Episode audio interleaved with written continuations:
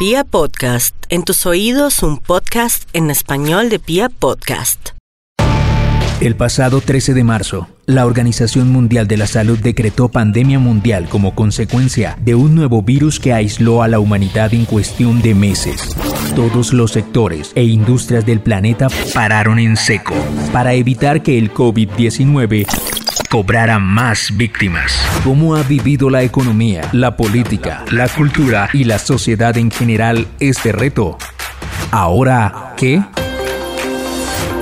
Hola, hola, ¿cómo están todos? Bienvenidos a este nuevo capítulo que vamos a tener hoy de ¿Y ahora qué? Hoy tenemos a un sector eh, de, los, de los sectores que creemos todos que ha sido más golpeado por, por todo esto que está pasando, por el aislamiento que estamos viviendo, sin decir que otros sectores no lo hayan sufrido, pero especialmente este, el de la restauración, es uno de esos sectores en los que no sabemos en cuánto tiempo va a poder entrar en funcionamiento de nuevo. Y para hablar de esto, para hablar de este tema hoy, está con nosotros Guillermo Gómez París. Él es el presidente de Acodres. Guillermo, buenas tardes, ¿cómo estás? Bien, buenas tardes. Aquí adaptándome a esta larga cuarentena. Sí, todos, todos. Y más, ¿y cómo va la adaptación de nuestros restauranteros? ¿Cómo están ellos? ¿Cómo están de ánimo? No, el ánimo siempre está arriba porque este es un sector de servicio nutrido por una calidad humana que es un requisito indispensable para ser parte. Sin embargo, pues sí, eh, afectado seriamente porque estas condiciones de aislamiento no le permiten al negocio funcionar. Esta es una industria que no, no le cabe la palabra reinventarse porque nuestra razón de ser está en ofrecer un ambiente que le permita a las personas compartir en torno a una mesa, un alimento, una bebida, que van acompañadas y conectadas de un concepto y de un ambiente eh, que por supuesto, dada la coyuntura, no puede funcionar. Claro, eh, pero eso, eso que tú dices, eso no lo había oído yo de los podcasts que hemos hecho por lo menos y en, y en lo, y, y, pues en lo que se ve y se lee en los medios de comunicación con los diferentes sectores, es que este sector entonces no se puede reinventar, así como es, como funciona hoy en día, es como debe seguir siendo, siempre. Por siempre, porque una cosa es eso y otra cosa es vender comida. Eh, la alternativa de los domicilios lo que ofrece es venta de comida, venta de alimento. La gastronomía no ofrece eso. La gastronomía eh, consiste en un servicio, en una actividad humana. Eh, esto es fundamental porque, por ejemplo, a muchos sectores les han dicho, hagan teletrabajo. Y perfectamente lo pueden hacer, pero en el tema gastronómico, hasta el personal administrativo se requiere en el sitio en determinados momentos. Entonces, la palabra adaptarse no cabe en nuestro concepto, perdón, reinventarse. Adaptarse sí. Y por supuesto que los que tienen la capacidad se han adaptado, pero creemos que, que esto es temporal. No, no, no creemos que sea una situación definitiva y por eso lo que le pasa a la industria realmente es que está suspendida y pues la que puede lograr algo de supervivencia o de actividad baja de domicilio lo está haciendo, pero estamos hablando de la minoría. Ok, efectivamente esa, ahí va mi segunda pregunta, el tema del delivery, ahí ese es el único gancho en este momento del que están suspendidos, por, por, llamarlo de alguna manera, pero, pero entonces es la minoría, no es una opción que ustedes vean a largo plazo para que no se pierdan los empleos del sector. No lo es. En este momento está funcionando el 25%, yo creo que menos, o sea, el último dato que teníamos es del 24%, pero en este momento debemos estar más o menos en el 18% de negocios activos. Eh, y por supuesto, esos negocios que están activos vía domicilio solamente están operando con el 20-25% del personal. De tal manera que no es la alternativa para generar y sostener la mayoría de empleos. Obviamente se sostiene parte de la nómina, pero no, no lo es, no lo es. Por eso el gremio le ha insistido tanto al gobierno de volvernos a dejar operar a través de los protocolos de bioseguridad y mínimamente a través del takeout. Y es que las personas tengan la oportunidad de ir hasta el local a recoger. Claro. ¿Y cuántos, cuántos de los asociados a Acodres estarían hoy preparados para iniciar un proceso de atención con normas de bioseguridad? ¿Ya ustedes tienen identificadas cuáles son esas normas y cuánto costaría hacer la inversión en esos protocolos? Sí, yo, el 100% de los afiliados a Codres está listo. Yo, yo estoy dedicado a supervisarlos porque el gremio de alguna manera es responsable de, de garantizarle al gobierno que esto sea así. Eh, en nuestro caso no es tan difícil implementar protocolos porque somos una industria casi que perseguida por las autoridades a diario en el cumplimiento de altos estándares de sanidad y de, de, control de plagas, fundamentalmente esos aspectos. Entonces, como teníamos esa exigencia, esa muy alta exigencia desde antes de la pandemia, no es difícil para nosotros ofrecer protocolos de bioseguridad. Eh, fundamentalmente lo que hay que agregar es indiscutiblemente un registro de los clientes que entran a los restaurantes. Eso es demasiado importante. De tal manera que si alguien se llega a contagiar, esa data ayuda a ubicar eh, focos de contagio. Eh, lo segundo es una rutina de desinfección al inicio, al ingreso del, cliente. Eh, hay que desinfectar la suela de los zapatos, hay que proporcionarle gel antibacterial, hay que proporcionarle guantes y, y obviamente pues inducir siempre al lavado de manos. En, la gastronomía es preferible el lavado de manos al uso de guantes porque el uso de guantes en cocina es, es un elemento altamente peligroso. Y a nivel de las cocinas, pues de pronto promover un poco más eh, prácticas de higiene, ¿no? Porque una, cosa es la limpieza, eh, lavar platos, lavar cubiertos, lavar utensilios de cocina y otra cosa es higienizarlos, que son protocolos que buscan eliminar cualquier tipo de virus o bacteria que se pueda adherir a una superficie. Y otra práctica muy sencilla es la de eliminar el uso de paños o lo que llamamos popularmente como trapos.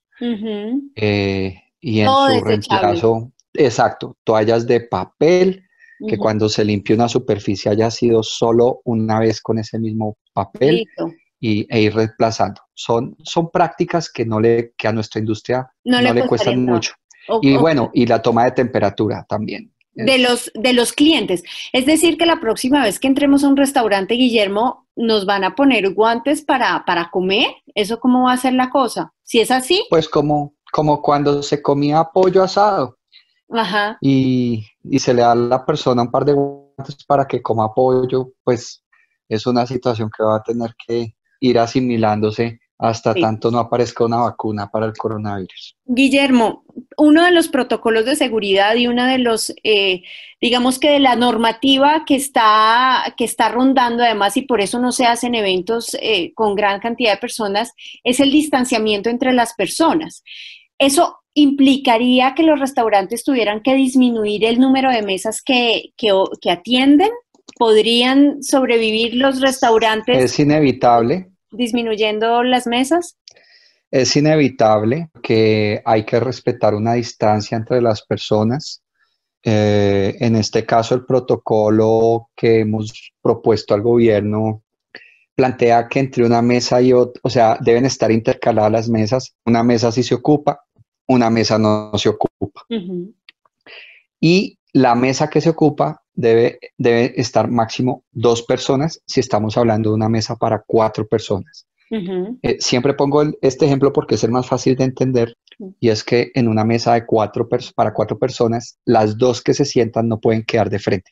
Entonces, aquí estamos hablando de una reducción en la capacidad de aforo del 75% de tal manera que es difícil sobrevivir así, pero por eso es que hemos insistido tanto que nos autorice el gobierno eh, lo que nosotros llamamos take-out o compra para llevar, de tal manera que las personas no tengan necesariamente que ir al restaurante a comer ahí, sino que sino que se lo, puedan llevar. Y ahora, y ahora nosotros contar con un 25 para empezar a darle confianza al mercado de que se puede comer en un restaurante riesgos es importante. Porque digamos que el mayor problema que tenemos no es que no tengamos la capacidad de aforo plena, sino que la gente recupere la confianza en el consumo que está por el suelo, está destruida. Claro, claro, es un momento bien difícil de confianza. Guillermo, aquí una pregunta de ignorancia absoluta. El takeout sería una, una, un alivio para ustedes, pero ¿qué diferencia hay entre el delivery y el takeout? Que el cliente va y reclama su comida y en el delivery va un mensajero, la recoge y la lleva. Eh, ¿habría alguna diferencia en, en, en, lo, en, cómo se ejecutaría y cómo ayudaría esto al sector? ¿Es Muchísimo. Es, una, ¿Cuál es la diferencia es una, fondo? Es una diferencia profunda. Primero, antes del aislamiento, los restaurantes vendían vía domicilio entre el 25 y el 30% de su facturación. Hoy está en el 12 con expectativas a decrecer, no a, no a crecer.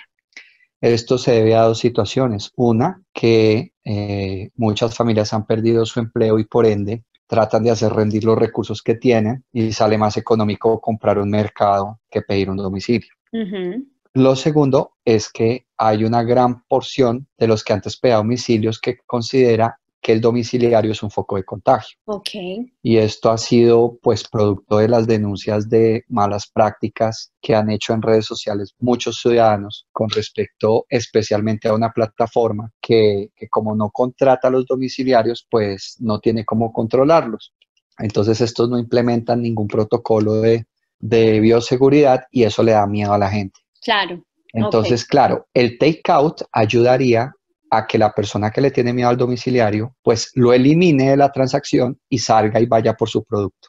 Pero esto tiene un componente mucho más importante y es que no se pierda el vínculo entre el restaurante y su cliente. El solo hecho de que, de que el cliente pueda ir hasta su restaurante favorito, recoger la comida, sentir el amor y la atención que se le daba, al menos reducida a ese ejercicio de darle la comida en su mano, es un factor emocional muy importante. Okay. Porque eh, aquí eh, el alto componente humano genera esos vínculos y por eso las personas, a pesar de este pánico que hay, el 44% manifestaron hace poco a una encuesta que quieren volver a los restaurantes. Entonces hay, hay un vínculo emocional, hay un vínculo importante con nuestros clientes. Claro, Ricardo, eh, perdóname, Guillermo, en estos días eh, veía yo en un artículo que en Holanda hay un restaurante, yo no sé si sea muy popular ya, pero hay un restaurante ya que tiene unas especies de, de casitas como en vidrio y la gente va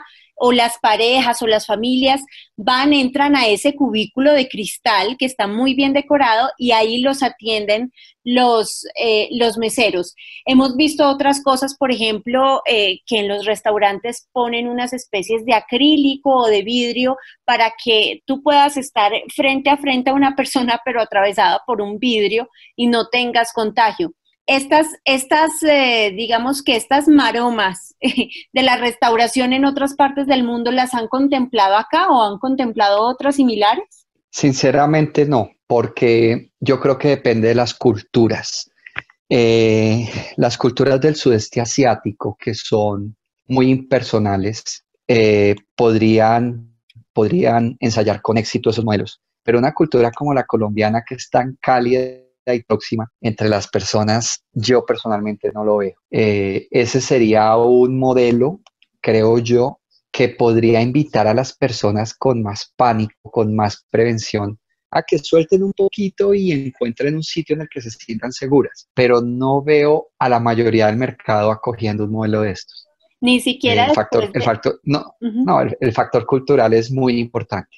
Eh, y voy a hacer un poquito invasivo de la privacidad de la gente para dar ejemplos. Yo no, no, no, no creo que una pareja que vaya a comer resista un, acrílico impidiéndoles un contacto. Lo mismo las familias, lo mismo los amigos. Eh, sinceramente no. No, eh, eh, obviamente no se le puede cerrar la oportunidad porque los mercados y los hábitos cambian y muy seguramente esta situación va a cambiar algunos hábitos de consumo, pero, pero no, no, no. El, placer de, tomar un buen plato y una buena bebida acompañada de un gran entorno no se limita a lo que ofrezca el restaurante, sino la compañía es un factor muy determinante. Entonces, eh, eso es como cuando me han dicho que si estos, estos nuevos modelos van a acabar con los meseros. La verdad no creo, porque el contacto humano sigue siendo algo muy propio de, de la gente. Guillermo, pero ¿no será que esta pandemia nos, nos ha impactado de tal manera y más las generaciones que vienen? Porque pues hay muchos niños, adolescentes que en este momento ya llevan dos meses, al punto que estamos grabando este podcast, ya llevan dos meses encerrados en sus casas y tal vez están creciendo con una cultura y unas formas de vida distintas. Tal vez esos clics eh, no haya, de pronto debamos empezar a pensar en esas nuevas generaciones, incluso las generaciones que ya habían estado acostumbrados a cierto tipo de atención en los restaurantes, pero que por temores y por todas estas circunstancias cambien de un momento a otro sus hábitos. Seguramente porque ellos, ellos, esas generaciones marcan tendencias, pero es que estamos hablando de un asunto que está tan ligado al ser humano que yo difícilmente veo que se vuelva una condición general, em, el aislamiento.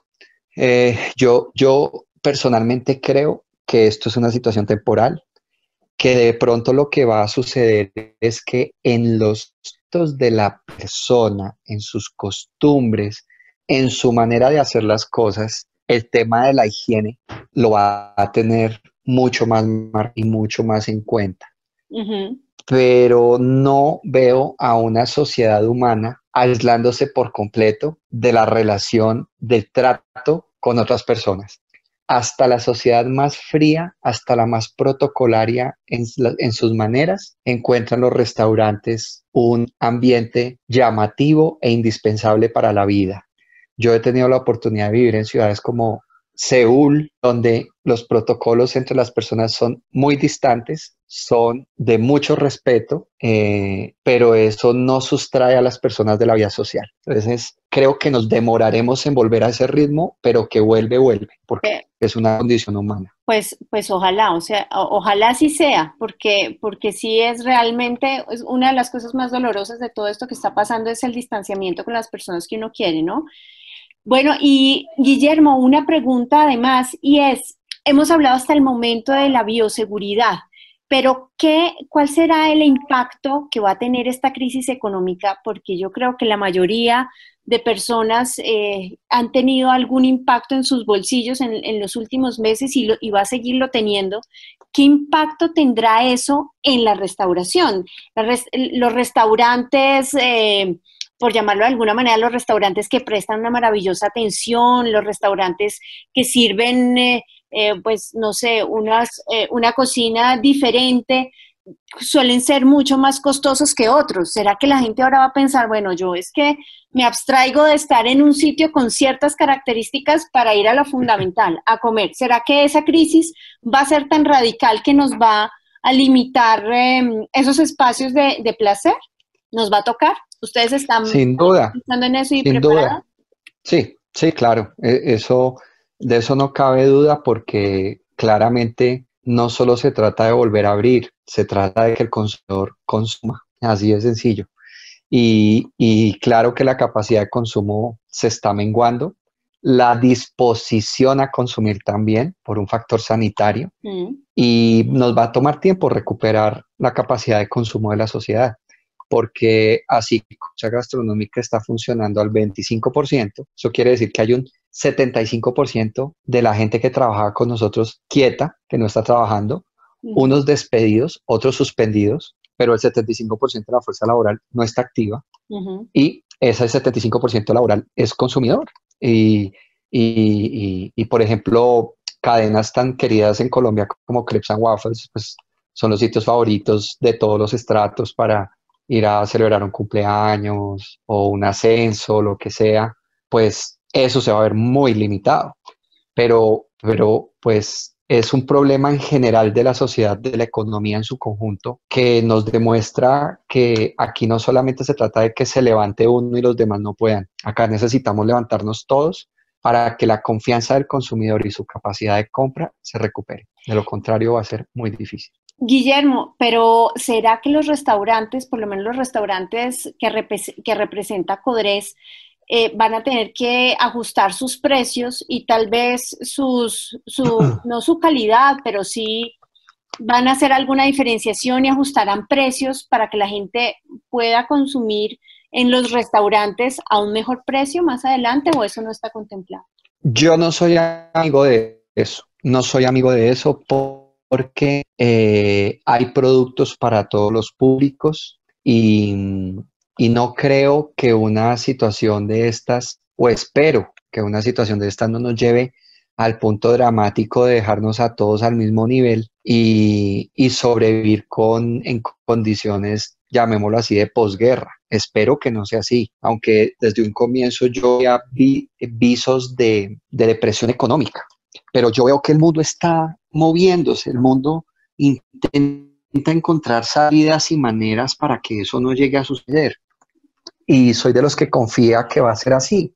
Es, es, una suspensión de la economía, es una suspensión temporal que colapsa sectores productivos, eh, le dan el corazón a la generación de empleo, pero no por eso creo yo que lleguemos a instancias en las cuales la diferenciación de productos, la calidad de productos se tenga que ver mermada al punto de, de, mandar todos los precios al suelo. Claro. Eh, por lo menos no por ahora. De, de hecho, hay em, eh, cocina de autor, hay cocina fusión que ha intentado meterse en domicilios y su presupuesto es no voy a bajar precios. Y, no les ha ido mal. Han tenido un volumen de pedidos interesante, no suficiente para sobrevivir, pero sí interesante. Y, y, por supuesto que lo hacen personas que todavía tienen capacidad de compra, pero claro está que con el paso de los días esa capacidad de compra se va perdiendo. Claro. Entonces, por eso tenemos la ilusión y, como sociedad debemos mantenerla de, reactivarnos pronto, porque ya el daño está hecho. Al día de hoy hay un daño y, muchos restaurantes han bajado la calidad, perdón, la calidad no, el precio. Muchos restaurantes han bajado el precio y eh, con tal de sobrevivir. Claro. Y eso se va a presentar seguramente. Nosotros estamos estudiando en este momento con eh, un senador la posibilidad de presentar un proyecto de ley que reduzca el impoconsumo, buscando que el consumidor pues sienta un ánimo y, como un incentivo para volver a, comprar en los restaurantes. Pues sería fantástico, Guillermo. Guillermo, mil gracias por estar con nosotros en este podcast y ahora qué, eh, tan importante y pues un sector del que muchas personas han estado pendientes porque todos en algún momento pues utilizamos un restaurante en esta cuarentena y nos preguntamos qué pasa, qué pasa en sus cocinas, qué pasa con los domiciliarios, qué pasa con toda esa industria que en Bogotá además venía creciendo y en Colombia en general en los últimos años con tanta fuerza y pues llegó esto y eso es un golpe duro y muy interesante haber oído tus comentarios, Guillermo. Gracias por estar con nosotros. No, con todo gusto y mucha esperanza y mucha fe que de esta salimos todos unidos. De acuerdo, muy bien. Estuvo Guillermo Gómez París con nosotros, presidente de Acodres, hablando de el COVID, post-COVID y la, el área y el sector de la restauración. Adiós, adiós.